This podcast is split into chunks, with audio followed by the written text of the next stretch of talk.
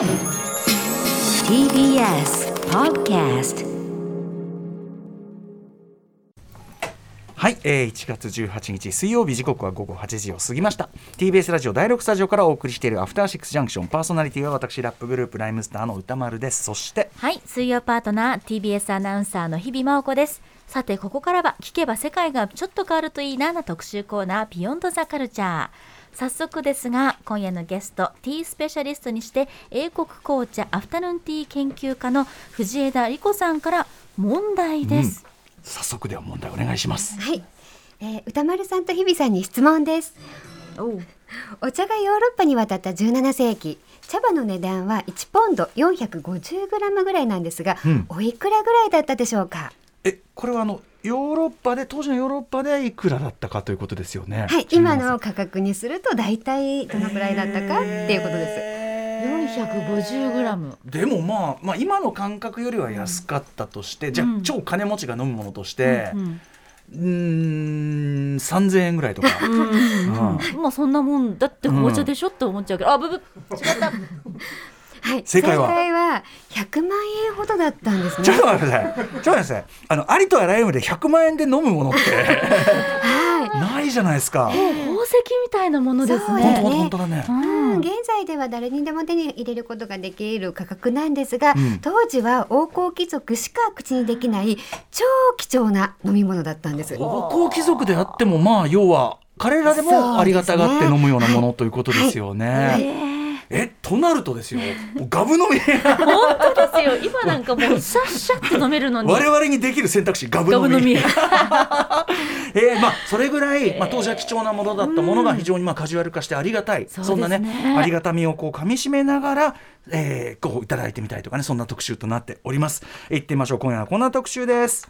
かつては貴族の飲み物だった紅茶が手軽に飲める時代だからこそ紅茶を学んでそのありがたみを全力で実感したいんだ。特集さあということで冒頭のクイズも驚きましたけれども、うん、100万円はびっくりだねちょっと概念が今と全く違ったということですよね。100万まあラインとかあるけど、えー、あれもうちょっとね分量もあるし、うんまあでもあれに近いもんなのかな。そうですね。本当だ。ワインそうだ、うん、そうですよ。何気なく今はね紅茶飲んでいますけれども、はい、そういったお茶はかつて上流階級の人々の飲み物だったわけですね、はい、現在でもイギリスのエグゼクティブな層の人たちが日本のまあ茶道のように教養として紅茶をたし飲むというハイカルチャーの側面も持ち合わせています、うん、はい、えー、まあ一方時代は進むにつれてですね紅茶はもちろん我々がね普通に飲めるカジュアル化した大衆化した、えー、飲めるようになりまあ非常にありがたいことでございます、うん、今夜は紅茶の歴史や文化を知ることで気軽に飲めるありがたみを全力でかみしめ紅茶の味わいを一味も二味も深くしようという聞けば紅茶の飲み方が変わるともしくは味わいが変わるといいなという特集。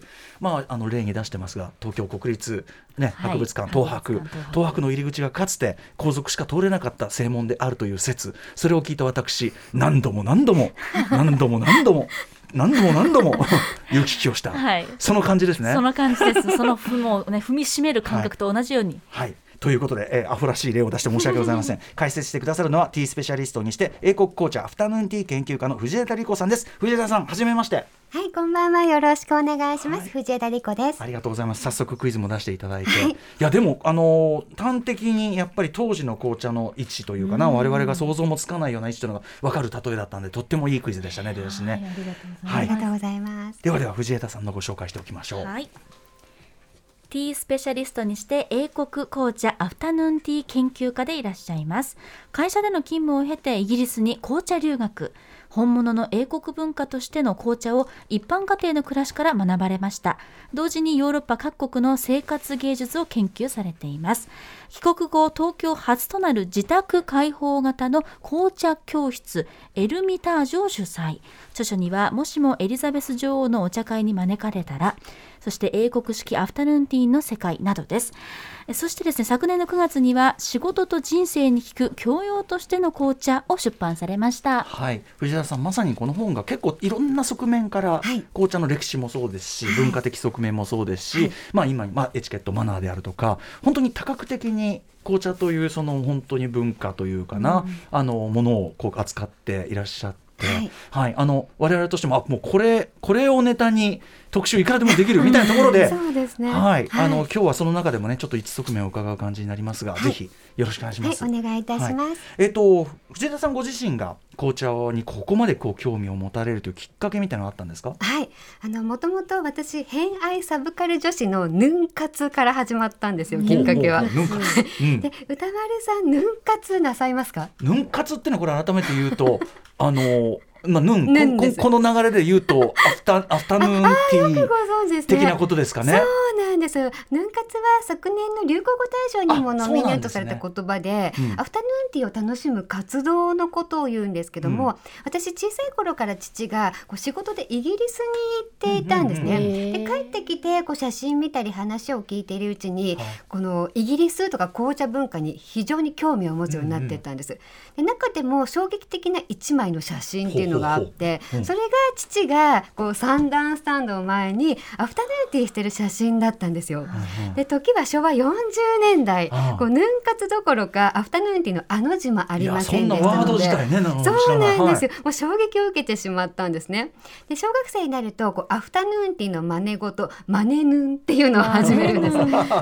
で当時のバイブルが赤毛のアンだったんですけど、アンの小説が好きっていうよりもその中に出てくる食べ物とか飲み物とかの食文化に興味があって、であんと同じようにこう空想壁みたいなのもあるので、あんになりきってこうケーキ作ったりスコーン作ったりしてお茶会を開くようなちょっと変わった子供だったんですね。いいですね。ちょでもちょっと高度なおままごとというには高度な、ハイブローおままごとっていうかね。でしかもお友達じゃなくて近所のママたちを集めてお茶会とかしてたんですよ。やっぱり ちっちゃい子がこう仕切ってます。近所の人たち。マダムみたいなね、コマダムみたいな感じでやってたんですが、ただその偏愛カルチャー一直線に進むんではなくて、うん、大学卒業後はカルチャーを発信する側に回りました、うん、私あのソニーでウォークマンの企画をしていたんですがこう今では音楽携帯するって当たり前のことになっていますけど、昔は音楽って家で聞くものでしたよね、はいうん、でウォークマンっていうのは名前通りこう音楽を持ち運ぶっていうカルチャーを発信していたわけです、で若い方ってウォークマンって多分もうし日比さんとか知りま使ってました。あ、そうです、はいはい、歌丸さんは初めてのウォークマン登場した瞬間から覚えてます。もちろんのこと。えー、本当ですか、はい、あもちろん子供でしたけど、あの登場し登場してその音楽の聴き方のそのなんていうかなあのあり方そのものが根本からそうですよね。根本からですよね。はい、それはもちろんソニーのウォークマンですよね。はい、もちろん。私そあの私のうちソニー島なんです。ありがとうございます。それは嬉しいです。あ、それこそソニービルで最初に展示された時から見てます。えー、早くないです。小学生ぐらいですよね。あの銀座にこうやっぱこう行って映画、えその時から映画も好きでしたんで、で、えー、ソニービルに行くのも好きだったんで、えー、あの登場した瞬間の衝撃みたいなのも ちなみにあのラップもうなくなっちゃいましたけど僕より年上のラッパーの ECD さんはそのウォークマンの開発の時に集められたなんか子供たちみたいなのがいたみたいですけどその中の一人だったそうですよ、ECD さんは。はい。そんな。あこれ意外なまた、ね、このエピソード面白いぞ。はい、でソニーでの仕事はもちろん楽しかったんですが、はい、やはりイギリスとか紅茶への思いっていうのが忘れられずに、うんうん、20代の頃一大結晶いたしまして、はい、会社を辞めてイギリスに紅茶留学っていうのに行ったんですね。うん、ただイギリスに紅茶の学校っていうのがあるわけではないので、うんうん、まあ、要は留学です。もう一般の家庭にホームステイしてなんか生活の中で学んでいくっていう感じだったんですが、うん、こうそれがよくてなぜならこう紅茶文化って暮らしの中にこそ息づくアートなんですね。うん、でアートは美術館の中だけで眺めるものではなくてアートドビーブル生活の中の芸術と表現いたします。で日本の茶道もイギリスのアフタヌーンティーも要はナショナルカルチャーですよね。うん、で特に茶カルチャーっていうのは日本が初めて海外に輸出したカルチャーなんですよ。へ要するにお茶をこう、まあ、ある種の作法とともにたしなむみたいな。はいはい、なので茶を語らずしてビヨンドザカルチャー名乗るなかれっていうことでですね、今日は歌丸さんと日比さんにぜひ紅茶の偏愛教養を身につけていただけたらなと思っております。うん、なるほど。はい、いや心して、そしてそのやっぱ藤枝さんのキャリアが面白いんですけど、ね、はい、そこからだって紅茶留学に行くところのジャンプよ。ジャンプの幅、ね、ジャンプの幅よ。うん、それだけでもすごいあのずっとまあ夢というかね。そうですね。ということですかね。はい。でですね、まあ、紅茶の特集ですけども紅茶ってこう、まあ、なんていうか定義っていうかここまでが紅茶みたいなあるんですか？はい。で歌丸さんと日比さんは紅茶の木って見たことありますか？紅茶の木？ないです。紅茶のっていうかまあ茶茶茶の茶の茶畑茶茶畑？茶。よくあのサロンにいらっしゃる生徒さんも、うん紅茶は紅茶の木緑茶は緑茶の木があるって思ってる方多いんですが、うんうん、実は紅茶も緑茶もウーロン茶も同じ一本の木一枚の葉っぱから作られているんですね。はい、で今茶畑ってお話していましたけども、うん、新幹線に乗ると静岡あたりで茶畑バーって広がってますよね。ええ、あれってカメリアシネンシスっていう植物なんですが、カメリアシネンシス、はい、あの葉っぱからもちろん紅茶をつを作ることもできるんですね。うんうん、で葉っぱ摘み取るとこう酸化発酵始まった始まるんですが発酵を止めたものが緑茶。完全に発酵したものが紅茶。その中間がウーロン茶ということになって、ね、ティーファミリーなんですね。お茶ってまずあのお茶ってすげえってことですよね。カメカメリアシネンシス、お前やばくないっていうやばいです。ことですよね。何形態もあるってことですね。ね要するにその発酵の段階によって全く違う味わいが出ると。でここでちょっと考えてみてほしいんですが、緑茶は英語でグリーンティーですよね。うんうん、紅茶って何ティーですか？え、ティーじゃないんですか？あもうそうだね。ただティーって思うけど。ティーではない。何々ティーってあるんですよ。僕らの感覚ですと紅茶なんだからレッドティー？あそうなんでいい答えなんですけど、うんうん、正解ブラック。ティーなんですよ。お日本の軟水で入れると赤色になるんですが、うんうん、イギリスの香水で入れるとまさにブラックなんですね。でそそうか。軟水と香水で色の出が違う、はい。でブラックティーという表現からも分かる通り発酵が進むにつれてお茶の水色って濃くなるんですよ。うんうんうん、はい、はいはいはい。で事前のリサーチで歌丸さんよく麦茶を飲んでいるああそうね。いやてかまあ全体に茶持ち飲みます夏は麦茶かもしれませんね。はい、はい、うん、で実は麦茶は茶ではないんですよ。ほうほう。はい。で日本では昔から植物を煎じた飲み物のことを茶と呼ぶ慣例があったんですが、うんうん、麦茶って麦からできてますよね、はい、でマテ茶ってマテからできていてカメリアシネス入ってないんですよ。あそうなので分類学上では茶ではないんですね。厳密にそういうカメリアシネンシス由来のものが茶であると、はい、茶葉だからね。はあ、じゃあ液体ってことですね。いやいや違うだろ。あの麦麦麦味麦味味水。なんかすごい味気。マテ味水。あれはあれで美味しいですけどね。はいはいということででちなみにえっとは我々はもちろん緑茶文化圏と言えると思いますが、世界全体で見るとあの消費のなんていうかな比率割合みたいなのはどんな感じなんですか？お茶の生産量の6割から7割が紅茶になっていまして、残りが緑茶とかウーロン茶に加工されております。うんうんうんじゃあもう割と過半数は紅茶というお茶文化圏の感じですかね。はいということで、えー、お知らせの後ですね、まあ、我々紅茶、ね、先ほど100万円したものが。しかも貴族貴族ヨーロッパにおいて100万円した。だから日本とかにまた来るのはまたさらにね、ね、さらなるちょっとあれを減るわけだから。としちゃうぐらいですよ、うん、えー、今我々が気軽に飲めるようになるまで、えー、どんな歴史や背景があったのかといったあたりも含めて斉藤さんにさらにお話を伺いたいと思います、はい、よろしくお願いします。お願いします。はいお願いいたします。あ斉藤藤枝さん。After Six Junction はい TBS ラジオキーステーションに生放送でお送りしているアフターシックスジャンクション。はい今夜はかつては貴族の飲み物だった紅茶が手軽に飲める時代だからこそ紅茶を学んでそのありがたみを全力で実感したいんだ特集をお送りしています。引き続きティースペシャリストにして英国紅茶アフタヌーンティー、えー、研究家の藤枝理子さんにたっぷり解説していただきます。先ほど大変失礼しましたけど、はい、あのねあのお話藤枝さんのキャリアソニーでのキャリア、もうちょっと詳しく言ってたらあの My My First Sony シリーズっていうのがあって ちょうど年代的にはそのぐらいですかまさに藤枝さん。それを知ってるとはちょっと驚きました。いやいやいや傑作群だと思いますですよね。いや通というかはいファンでございます本当に。はい、あそれも関わられてたんですね。はい、はい、でもまあめちゃくちゃ可愛いね。あのシリーズでもあって、素晴らしい、あれも素晴らしかったと思います。そんな藤枝さんにお話を伺って、まあ、あの通称リコでいいよってね言っていただくリコさんよろしくお願いします。お願いします。ではでは、はい、ではですね、三つのパートに分けて進行していきましょう。一杯目は紅茶が誕生するまで、二杯目は世界の歴史を動かしてしまうほど人々を魅了した紅茶について、三杯目は実際におすすめの紅茶を飲んでみようでお送りしていきます。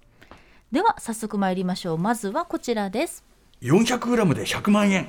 超高級な飲み物紅茶が爆誕するまではい、えー、ということで先ほどもねカメリアシネンシスという一つの茶葉からね、えー派生して、まあ、緑茶もウーロン茶もそして発酵一番している、ね状態ということですね。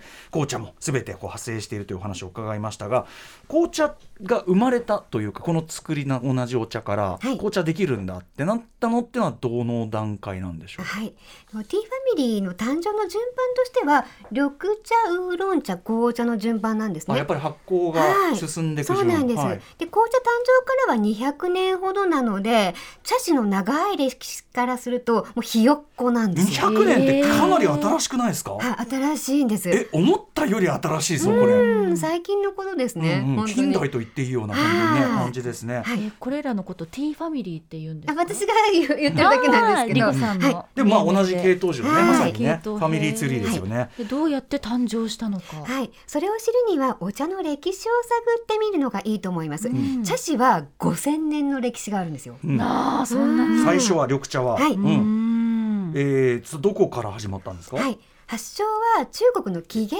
前なんですが、うん。薬カルチャーから始まってるんですね。あはい。そっかそっか日本も茶は養生の製薬なりっていう言葉がありますし、昔はお茶飲むことを一服しましょうって言ってましたよね。はいあれって薬を服するところから来てるんですね。あ。服用そうか。ああそうだ。それが日本に入ってきたのは平安時代です。うんうん。遣唐使として中国に渡った帰国僧侶の方が持ち込むんですが、うん。お坊さんたちって禅修行の時に一番辛いのって睡眠欲なんですよ。眠い。うん。うん。なので眠気覚ましに苦いお茶を入れて飲んだんですね。で当時は固形茶って言って固形のお茶だったのでそれをこう削って煮出してさらにネギとか生姜とかを入れてスープみたいにして飲んでたんですよ。あじゃあかなりこうなんていうかなもうそうドロドロもするしドロドロだしー飲んだらカーッとしてくるような。そうですね。で眠気を覚ませる今でいうエナジードリンク。そうです。あ本当ですうん。ね、初のエナジードリンクですね、世界初の、はい。で鎌倉時代になると貴族に広まるんですが、ん。今度はこれよ二日酔いの薬として人気が出るんです。ね。うん、あの鎌倉殿にも出てきた三代将軍源実朝、はいはい。彼は深酒の癖があったんですよ。あうんうん。ーで二日酔いを覚ますためにお茶を勧めたところもうすっきりすっかり良くなったっていうことで喫茶趣味が広まっていきます。でもまあやっぱり薬的薬なんですね。ね、はい。の根源がやっぱりまだあるんですよ。ですね。うん。で室町時代になると今度武士がサラリーマン化していくんですね。うんで出世するためには文武両道が求められました。で新しい教養としてティーカルチャーを身につけていったので、この時代はこう出世の武器というわけです。うん、で安土はいあごめんなさい。うん安土桃山時代に千利休が茶の湯の文文化を花開かせるんですがここからようやく薬っていう位置づけからもてなしのカルチャーうん。に発展したわけなんです。なるほど、はい。そうか。じゃあ最初はまあ薬とというよりかねなんかはい高級物なものではあったでしょうけど、はい。やっぱり、えーまあ、エナジードリンクから始まりうん。二日酔いの薬になり、でまあ、それは要するに茶会というコミュニティ、はい。なんていうかなサそうなんです。ロンというかな、はい。まあ、今でいうだからお酒飲み飲みなんていうかなの飲み、ね。飲み飲み飲みニケーション？飲みニケーションみたいな感じでお茶会みたいなものがあって、あるいはあ例えば歌い読む時に何か出すのがお茶だったりとかしてそうですね。はい。それを作法化したのが千利休でみたいな。そうまさにそうです。そういう順は番って感じですかね。でもまだまだ紅茶は入ってきてない。いそうなんですね。入ってきてないというかまだ生まれて生ない。まれてないんです生まれてないね。うんうん。はい。はい。なんせ5000年も歴史があるので、まだまだなんですよ。ううん。うん。で意外にもヨーロッパに最初に上陸したお茶ってうん。緑茶なんですね。ほうほうほう。うん、で17世紀初頭に東インド会社によって長崎の平戸から日本の緑茶が輸出されました。うんうんはい、うん。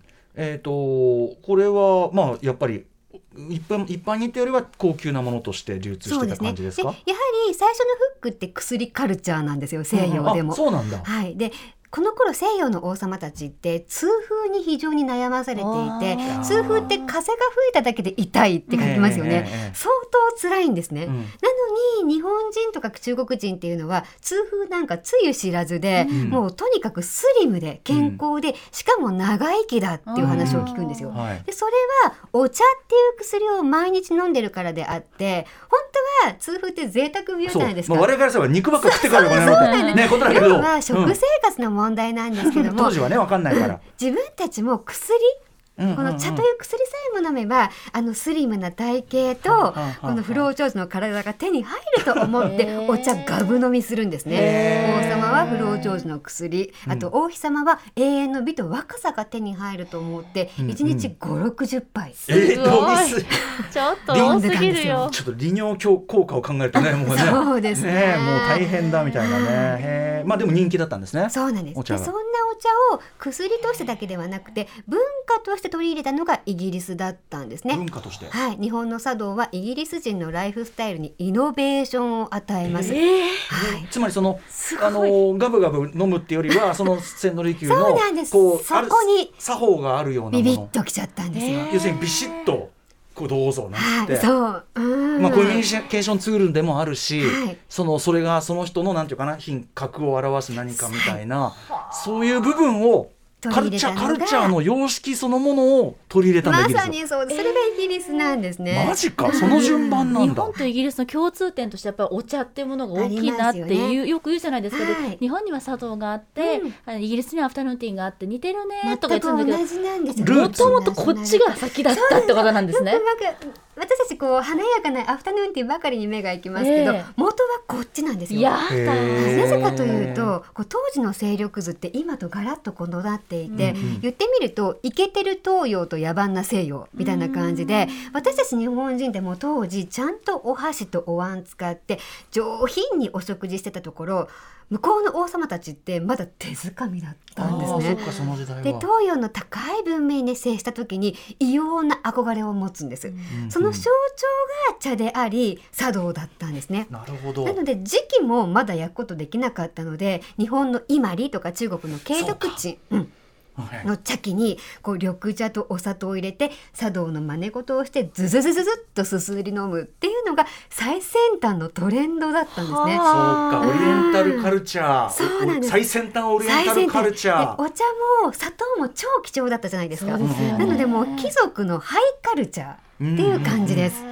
だから今伺って僕今うまなっちゃったのはだからあの貴重な陶器とか古いものが結構流出してたりするのはっていうことなんだって思ってその文化力関係ごとも全く逆だったんですね。日本の茶道に憧れて憧れてアフタヌーンティーでできているんです。なるほどなるほどだったんですこれ全然知らなんだですうねん。しかしですよまだ紅茶出てませんよね。まだそうななんせ5000年なので。ねえ。まだまだその200年前ってとこまで行ってませんもんね、はい、でうん。もいよいよ紅茶が誕生するんですが、あの紅茶誕生説ってこんな話聞いたことありませんか、うん。昔こう中国からイギリスに船で運んでいる時ってうん。かなり時間かかったんですよ、はいはい。で赤道直下を通るあたりで緑茶を運んでいたのがだんだんだんだん発酵してしまって、うん。なんかイギリスに着く頃には偶然的に発酵が船底で進んで蓋開けてみると紅茶になってたって話って聞いたこと。ああ要するに自然に発酵しちゃったっていうかはい。まあ自己的に発そうです。酵して船底しまった。発酵説っていうんですけど。はあ船底発酵説。こはいはまことしやかに語られているんですが、誤説なんですよ。え間違いっていうのは分かってる？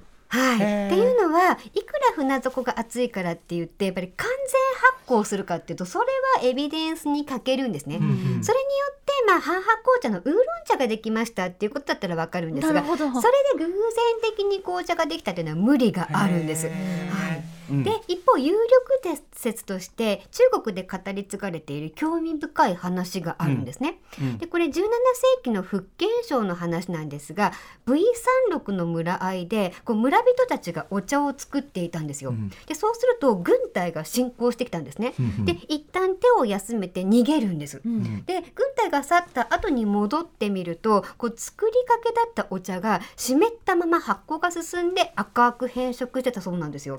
で中国の方々は貴重な茶葉を捨てたくないって思って、うんうん。こう焚き火をして茶葉を乾燥させるっていうことを試みるんですね。はい。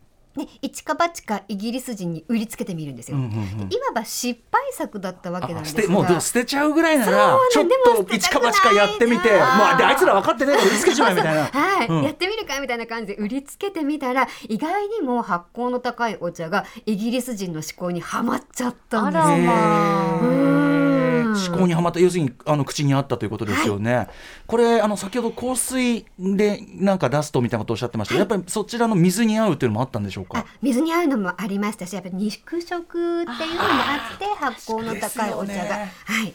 すっきりしますもんね。そうか。でもこれ偶然の産物。まあ諸説あるんでしょうが、それが割と有力説今は。そうですね。でもそれだけその紅茶の完全発酵っていうのはやっぱりそう簡単にできるもんじゃないんですね。人の手によってやっぱり作り出すものなんですよね。一番人口度がやっぱ高いというか、はい。あのテクノロジーがいるそうですね。やり方なんですね。なので一番ひよっこなんですよ。なるほど。じゃあ200年前なのはそれは当然だということなんですよね、やっぱね。最近だ。なるほどなるほど。でじゃあどんな紅茶だったのか当時のもの気になるんですが、はい。うん。で今日持ってきているんでん。元祖かもしれない紅茶、うん。飲んでみませんか？ーここで。すごい。え元祖のその初期の紅茶というか。かもしれない紅茶をラプサンスーチョンって言うんですけど、はい。まず茶葉の香りを香ってみていただきたいんですよ。うん。日本ではまるのお茶って言われてるんですね。うん。なるほど。何の香りします？いつもよく嗅ぐ紅茶とちょっと違う。あのねやっぱ薬っぽいっていうか、うんうん何かの薬の匂いって言われてるんですえ。湿布違うか。そこまでじゃないか。もう一回嗅いでみよえなんだろう赤チンじゃないけどなんかそういう。懐かしい。うでもなんかななんか懐かしい香りがするんですよね、うん。そうなんかおばあちゃん家のおしれとか、そうですね。おばあちゃんの畳っていう方もいらっしゃるんですけども、せいろがんの紅茶って言われてる確かに確かに確かにわかります？確かにせいろがん臭しますよね。確かに。うんでへなんでこんな匂いするかっていうと焚き火をして乾燥させたってさっきお話ししましたけど、ええ。その集めてきた木がたまたま松の木だったんですね。うんで松の木の燻煙香がこの茶葉についてしまってこのこの後期成分っていうのはせいろがんの主成分のクレオソートと重なっているのでうんうん。せいろがんの紅茶って、まあ、正解なんですよね。じゃあその、ま、松フレーバーでこういぶしたというかそうなんです。燻製されたというか、へえお味はせいろがんになるのか気になりません？そうですね。はい。でちょっとお味も試してみていただきたいので、ねあの薬薬としてのっていうのがあるからせいろがん性もねなんかねあんまり矛盾がない感じがするけど、うん。は確かにいわゆる紅茶のこういい香りともまた違ったお薬っぽい香りを。はい召し上がってみてあはい、ください。えー今我々のところに来ましたね。はい、えー、ラプサンスーチョン。かどうか。まずちょっとお茶としてお香りを。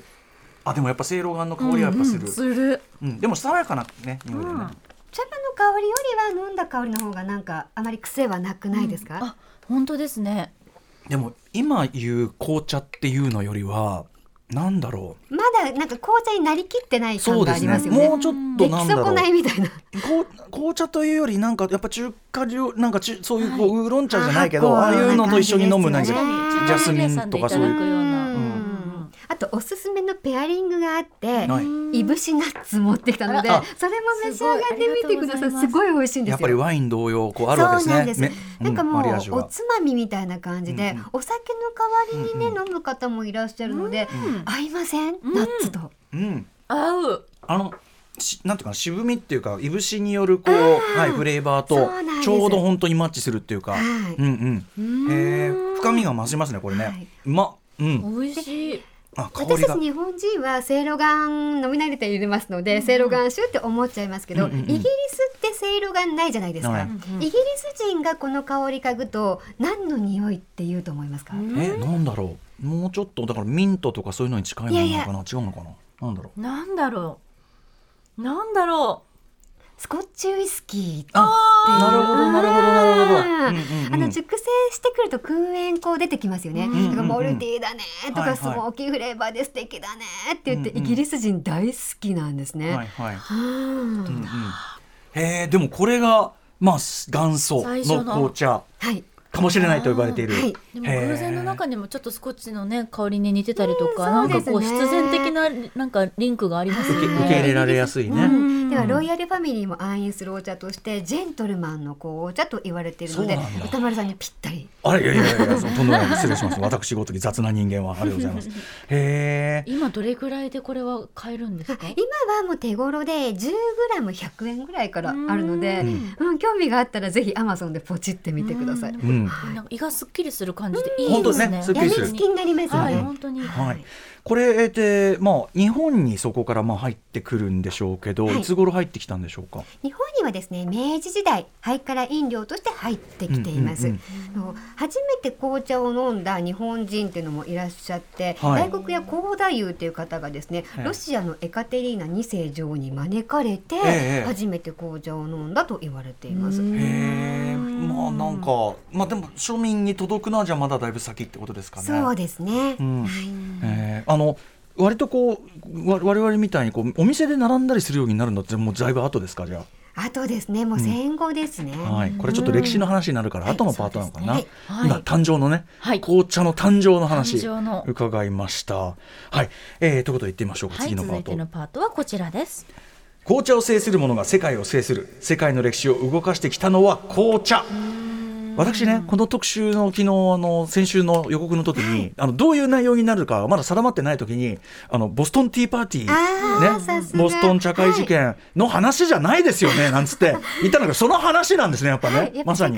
出てきたの覚えてらっしゃいますよね。これやっぱねあのボストン、絵面がそうそう。絵面がこうなんていうか面白いって言っちゃ不謹慎ですけども、お茶をね海に投げ込んでってね、はい、そうなんです。18世紀お茶への関心と需要が高まるとイギリスは茶貿易の支配権を拡大させていきます、うん、で東インド会社は世界初のグローバルカンパニーへと成長していくんですね、うんうん、でアメリカなんかに輸出して莫大な利益を上げる一方で、はい、お茶を贅沢品として税率をどんどん上げていくんですよ、うんうん、で17世紀初頭に10%だった税率は1750年には120%まで上がるんですね、うんうん、もうもはや暴動レベルですよね、うん。うん、でその結果密輸とか偽茶ビジネスっていうのが横行します。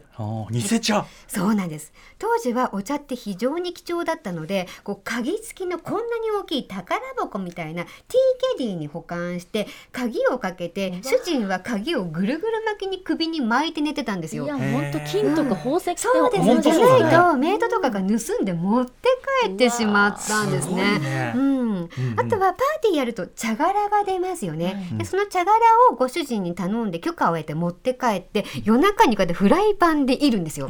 で袋詰めにして次の日に街に出て売るとかなりお小遣い稼ぎになって香りはねしますからね。そうなんです。そういうリサイクルティーだったらまだ可愛い方で、うんうん、悪徳業者はこのリサイクルティーにそこら辺のこう似たような葉っぱを探し出してきてもうめちゃめちゃこうかさ増しして売ったり。危ない。ですよね。まずそう、うん、で出がらしなので色って抜けてるじゃないですか。うんうん、なのでこう有害な顔料で着色したりして荒稼ぎしてたんですよ。赤くとかねそうなんで緑とか赤あそう緑とか。これはいかん。でも庶庶民っていうのは本当のお茶の味を知らないので自分たちが騙されてることすらわからなかったんですね。比較対象がないもんそうなんです。なのでこういう茶税が元でボストンティーパーティー事件が勃発してアメリカの独立運動の引き金にもなっているんですね。そうなんですよね本当にね。だからやっぱりそのあの紅茶が生まれてだからちょうど200年前。だからやっぱそういう、はい、まあ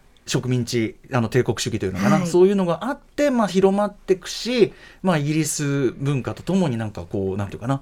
あの世界に広まっていく感じっていうのがなんか背景になんとなくマップができますよね。そうですね、うんそこで当時業界トップの座にあったトワイニングさんの進言もあって、はい、政府は大幅減税に踏み切るんですね、うんうん、元の10分の1に戻すんです、うんうん、その結果悪徳ビジネスもなくなって庶民でも本当のお茶を口にできるようになったんですね。トワイニング偉い、はい、そうトワイニングってどういうイメージありますか、うん、えでも紅茶の代表的メーカーですよね。やっぱりそれはもちろん。なんか日本では大衆的なイメージってありませんか、まあ、そうですね。イギリスのお土産でよくいただくとかなんか紅茶で買うティーバッグどうぞそううちにもどさどさあるイメージありましたよねきっとね、なんかスーパーブランドって言ってもこうスーパーに並んでるような、うん、いい意味ではなくてスーパーに並ぶようなブランドっていうイメージ持つ方多いんですが、うん、実はトワイニングって英国紅茶の歴史を築き上げてきたもう王室御用達のスーパーブランド、うんうん、いい意味でのスーパーブランドなんですね、うんうん、あとリプトンさんも同じなんです、なんか日本ではリプトンっていうと黄色いティーバッグの昭和のイメージがあるかなと思うんですが、はいはい、もうリプトンさんっていうのはもうマーケティングの天才で、真のビジネスエリート。なんですね。でスラム街で生まれ育った彼が最終的にはサー・トーマス・リプトンって言って貴族の称号までゲットするんですよ。そのまあ詳細を持って。へえ。でもそういう皆さん、まあ、今要するに我々が大衆的なイメージを持てるところまで紅茶文化というのを、ね、まあ、ビジネス引き下げてくれ引き下げてビジネス化して広く飲まれるようなものまで持ってった普通のものにしてくれたっていうか、そういうことですよね。トワイニングもリプトンもだから、はい、ありがとうっつってありがとうありがとうっつってやれって感じですかね。はい。当時このいわゆるまあ木のそのお茶っ葉っていうものはそのイギリスで生産はしてなかったということですか？そうなんです。イギリスでは生産はできなかったんですね。はい、まあやっぱりその当時植民地支配してたなところから持ってきてるわけですもんね。はい、そうね。どっからの輸入？まあインド。インドですね。うんうんうん、とか、あと中国とか。とかってことですかね。そうですね。中国からも独占的に中国は独占販売していました。うん、はい。まあ歴史がこうさらに動くとしたらやっぱりその中国とのまたその戦争もあるわけじゃないですか。はい。はいそこに発展していく。そうですね。あの人類史上最も卑劣と言われるアヘン戦争っていうのもお茶がきっかけですね、あのイギリスって最初茶の代金を銀で支払っていたんですが、うんうん、あまりにこう量が増えてしまったためにアヘンで払うようになるんですね。すね。で三角貿易をした結果1840年戦争へと発展します。ね、なので結構最近97年に返還された香港っていうのは、うん、その時締結された南京条約によるものなんですね。うんやっぱりお茶の歴史が現代へもつながっているっていうのを実感できるかなと思います。とにかくだからイギリスがそのなんていうかな、まあ、異常すごく強かった時代帝国、まあ、産業革命もあって、はい、みたいな中で、まあ、帝国主義広げていく中で同時にお茶っていうのが、まあ、強力なその貿易な商品としてあって、はい、それがあるからこそ摩擦も起こって、はい、でそれが各国のなんていうのかないろんなこう動きを促してっていうだからまさに紅茶が原動力となって、歴史が世界の歴史が動いていくっていうか、ね、そういう感じがしますよね、なんかね、ギギギギギって音が聞こえる感じです本当ですね、ね、イギリスのこう覇権をこう取っていく勢いと紅茶がどんどん広まっていくその勢いがリンクしてるってことになるわけですもんね。はい、はい、ということでここまで歴史についてお話伺ってきましたが最後のパートに参りましょう。聞けばありがたく飲みたくなるおすすめの紅茶。はい。ということでね、はいまあもうとっとと飲みましょうというタイム。先ほども一杯いただきましたが、はい、まあ、紅茶いろんな種類ただね僕も紅茶日常的に比較的に飲む方であるね日比さんの。飲む方ではあるけど、はい、あのそんなにこう種類のこととか実は申し訳ないことにそんなにちゃんと意識して飲んでるわけじゃないので、はい、ぜひちょっとそのあたりなんかも含めて、はい、はい、あの藤枝さんに教わっていきたいと思います。じゃあ入れてみたいと思います。うんさあどの品種からいきましょうか、はい、迷ったんですが初めは世界三大名茶から紅茶のシャンパンと言われている高貴なダージリンをセレクトしてみました。はい、はい。これなんで紅茶のシャンパンというんですか？香りがねとても高いからなんですね。高貴で貴重なお茶ということで香りが高いお茶紅茶のシャンパンと言われています。でこのダージリンの特徴としてシーズンによって味が変わるっていうところがあるんですね、知らなかった。春摘みの first flush 夏夏摘みのセカンドフラッシュ秋摘み autumnal ってだんだん深まっていくんですがこれはですね first flush 春摘みになります、うん、ワインでいうとボジョレ・ヌーボみたいな感じでなるほど味が若い、うん、まだまだ若いわとかまだまだ青いわっていう感じのお茶になります、うん春から始まって春夏秋冬で深まっていく感じ、はい、冬はないんですけど冬はない。あそうかそうか。あそうかそうか、へえダージリンダージリン。の誕生はどのようなものだったんでしょう、ダージリンもですね歴史が結構ディープで、うん、インドのヒマラヤ山脈ふもと一帯の地名のことをダージリンって言うんですけどももともとここってシッキム王国っていう王様の持ち物だったんですね、うんうん、そこに19世紀初頭に東インド会社が乗り込んでいって、領地を買収するんです、でなぜこの地が欲しかったかっていうと、うん、初めイギリス人ってインドに行った時カルカッタ、うん、今のコルカタに来るんですけども、うん、暑くていられないんですよ。で涼しい場所涼しい場所って求めた結果 この避暑地としてダージリンを開拓するんです 面白いですね。イギリス人いらないぐらい暑かなので軽井沢みたいな感じです。軽井沢もはい。宣教師が別荘地として開拓しましたよね。で雰囲気も非常に似ていて、水も空気も澄んだすごい綺麗な高原なんですね。でその高原に紅茶スパイが中国から盗み出した茶の苗を植えるんです。えちょっと待ってください。紅茶スパイって言いました？気になりますよね。じゃあ中国、まあ中国にお茶いっぱいあると。でそこからその茶の苗をも盗ん持ってきて当然だからこれこの時代はさっき言ったように超貴重な、はい、あの貿易資源だから、はい、苗1個密輸するのもこれは大変なん大変な上、まあ大まあ、国家的犯罪ぐらいの感じになるわけですよね。はいでそもそもなぜお茶がそこまで貴重になったかっていうと、うんうん、先ほどもお話ししたように中国による茶の独占にありましたよね。うんうん、で中国側もこんな金のなる金は私でたまるかっていうことで門外不出。でさどんどん生えてくんだぜ。そうですよ。うん、国家最高機密なんですよ。でもイギリスも当然自国での茶栽培を企てますよね。でもイギリスは緯度が高すぎて栽培ができなかったんですね。うんうん、でそこで目をつけたのが植民地のインドだったあそこもまああの緯度あの緯度あのあれは近いから、はい、経経度近いから、い、けるんじゃないかっていうんで,、で国家の威信をかけて大英帝国産紅茶プロジェクトっていうのを指導するんですね。そこで白羽の矢が立ったのが凄腕プラントハンターと言われるロバート・フォーチュンなんですよ。ちょっと待ってください。そ ちょっと待って面白い人が来た。ロ バロバート・フォーチュン。はい。でプラントハンターっていうのは野山を駆け巡って珍しい植物を採取してくることの人のことを言うんですが、うんうんはい、いわば一攫千金を狙った命知らずくんたちなんですね。ほうほうほう。でそもそもこう密入国なので、えー、撃たれてもう見つかって撃たれたら終わりですし、うんうん、珍しい植物を求めてハンター同士が殺し合いをするってことも日常茶飯事だったんですよ。で中でも一番高額な報奨金かけられてたお花って何だと思いますか？お花？はい。えー、一番高いもの？お花。はいえわかんないイギリス人が愛する花があったんですがランだったんですよ。あのオランダのチューリップバブルとかは聞いたことありますよね。イギリスではランバブルがちょっと起こっていて、うんうんうん、ランを専門とするオーキッドハンターっていうのが一番凄腕だったんですね。で貴族たちにとってはそういう珍しいランの花を飾り立てることで命知らずのハンターを雇えるほどの財力があるっていうことをこう見せつけて自分の地位を揺らぎないものにできたわけです。はあ、うんしかもね植物だからそのダイヤモンドとか盗むとかよりはるかに、はるかに難しくないですか？ランなんてだって持たせるだけで一苦労なんじゃないですかだって。育てるのも難しいだから難しい。ね高いのに日本だと。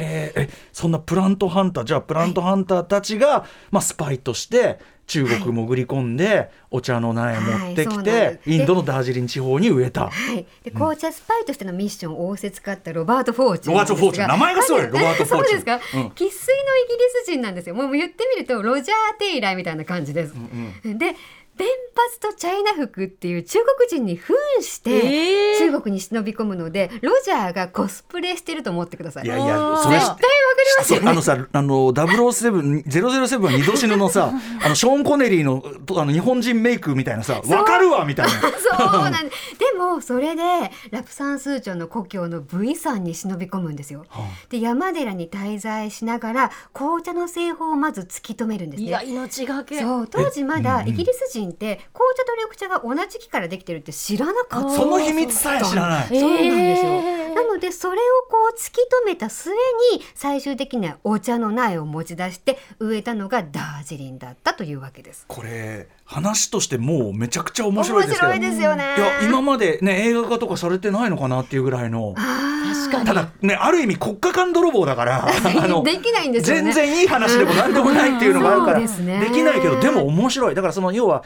そういうこう時代があったっていう記録としてはめちゃくちゃ面白いですねしかもこの話は都市伝説ではなくて、実在の人物なのでフォーチュンってこのせうん、あと老後はこう日本にも来たりして盆栽とかを栽培してのんびり過ごしたそうですね。日本にも来てるんですよ。へえ、じゃあ本当に植物好きは間違いないんだね。本当そうですね。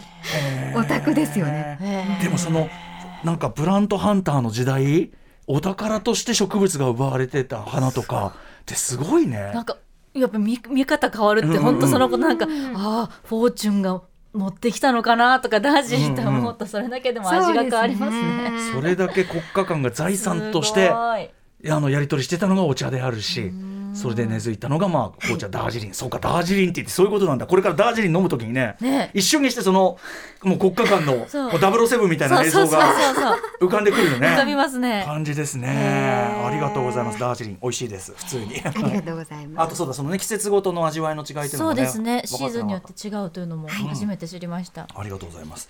続いてじゃあもう一杯ぐらいきましょう、はい、次はですね歌丸さんオリジナルブレンドのスパイスティーを作ってきました、えー、ブレンドですか？はい。へえありがとうございます。私。歌丸さんカレー好きですよね。そうですねもちろんはい。うん。でカレーの話の時に好みのスパイス、うんうん覚えてますか？あの歌丸さん、クミンとクローブとブラックペッパーが好きっていう話、そこが合うんじゃないかと竹中リーさんにお勧めいただきました。はいそうです、はい。それをブランブレンドしたマサラティを作ってきましたのでありがとうございます。召し上がってみてくださいえー、すごい。じゃあかなりちょっとね香り豊かな感じでしょうね、これね。はいはい。でインドではカレーと一緒にチャイを飲むんですけども、うんうんチャイってヒンズー語でお茶っていう意味なんですね。うんうんでそこにマサラって混ぜるっていう意味なんですけども、はいはいスパイスを混ぜたものがマサラティーと言いますマサラティーマサラチャイなのでうんスパイス入りのお茶だと思ってみてください。ははいいそれはこちらになります。あ。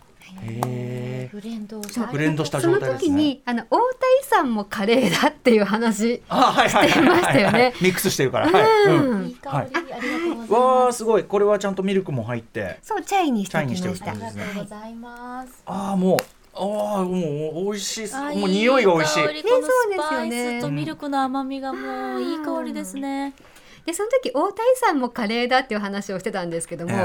大谷さんの中にシナモンとナツメグとクローブが入っていて、うんうんうん。それってまんまマサラティーなんですよ。うんなるほど。なのでうん実際に大谷さんをマサラティーに入れる方って結構いるんです。よ。えあだからさっきのそのなんだあのせいろがんの匂いがって言ってたけど、はい。ちょっとそれだから薬っぽい匂いって転じ一個転じればそういう香り高さになりうるっていうそうか。なんですよ。なんか実際 YouTube とか見ててもこう作ってみた動画とかもありますし私もやってみたことあるんですが、意外と美味しいんですね。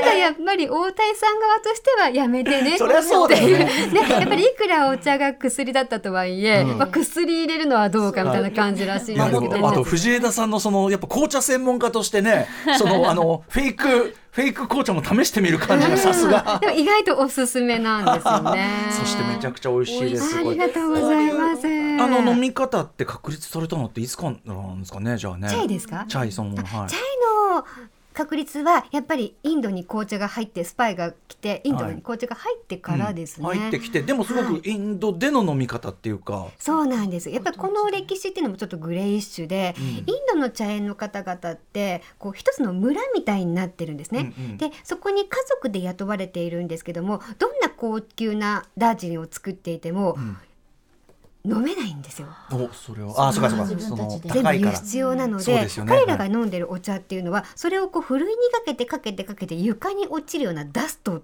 ていう捨紅茶を本来は捨てるようなそういうそうなんやつはい。チリとかホコリっていうグレードのものしか飲めなかったので、うんうん。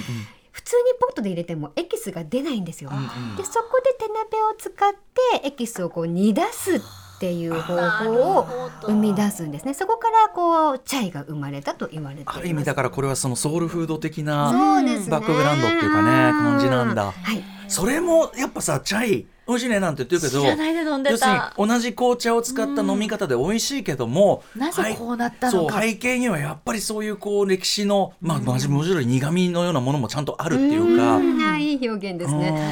うんそれを分かって飲むとさらにね、全然違いますうね。ん、熱いっていうかね。本当に。ありがとうございます。いやーちょっと勉強になります藤枝さん。えあのーでちょっとこのお時間ちょっと残りの時間で、ちょっとこうこのあの、えー、と仕事と人生に聞く教養としての紅茶ってこの5本の中でもいろんな映像作品の中に出てくる、あはい。紅茶カルチャーみたいなことも書かれていますけども、ぜひちょっとあの1作品ぐらいちょっとこの作品のはいはい。あのカルチャーカルチャー面白いよなんてのをおしあ勧の私のめいただける。一押しがあるんですが、ん。それがボヘミアン・ラプソディなんですよ。お。えまさか意外と。うんうんうん。あの歌丸さんチネチッタ行きました？川崎の中チネチッタ行きたいとかチ言ネチッタのそのおお上映があってね爆音上映ってあそこ音がいいんでそれがすいごい好きで、私もう10回以上見てるんですが、はい。あの映画ってイギリスの生活様式も細かく描いていて、はい。ティータイムっていうのがよく出てくるんですね。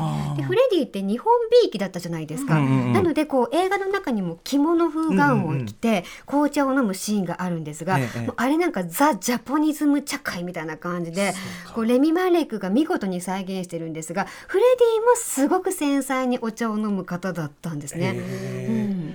これ要するに先ほどおっしゃったイギリスに最初にその日本の日本の茶文化そのものが輸入されたというそのジャポニズム。そうなんです。そのイズムを表現してますそういうことなんだ。うん、あとライブエイドに行く途中にジム・ハットンと一緒にこう実家に寄りますよね、うんうんうんあそこではこうミタイっていうインドの祝い菓子を振る舞うんですよ、うんうんうん。でそれもゾロアスター教徒のパールシーのお茶会っていうのをこううまく表現していてティーカルチャーの学びにも実はなる映画なんですそうね。か。イギリス在住のインド由来家族のそのティーの飲み方というのも示されてるし、わあその視点はないんですよ。そうかだからやっぱりそのハイカルチャーとしての紅茶エチケットみたいなそういうのもあるけど、庶民が本当に愛してきた。それこそ文献とかには簡単に残らないような。そうですね。そそして藤枝さんが研究されてきたようなカルチャーっていうのもそこに見えるわけだ、全然分かってなかったらボヘミアン・ラプソディ。全えー、見てみてください。はい。こ解像度高すぎ新作紅茶編。本当だ。やばい。はい。あありがとうございます。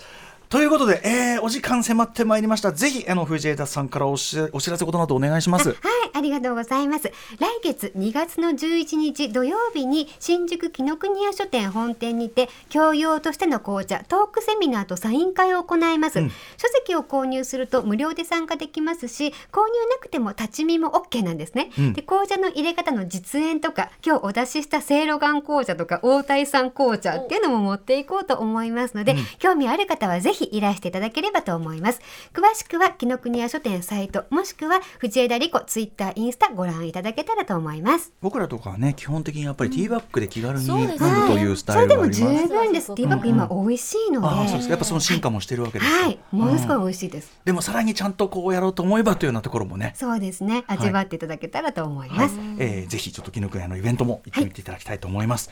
はい、えー藤井さんありがとうございます。今日は本当にあの、ね、あの出版社の方もあのいろいろお茶を お茶入れをお茶会のお手伝いをしていただいてありがとうございます。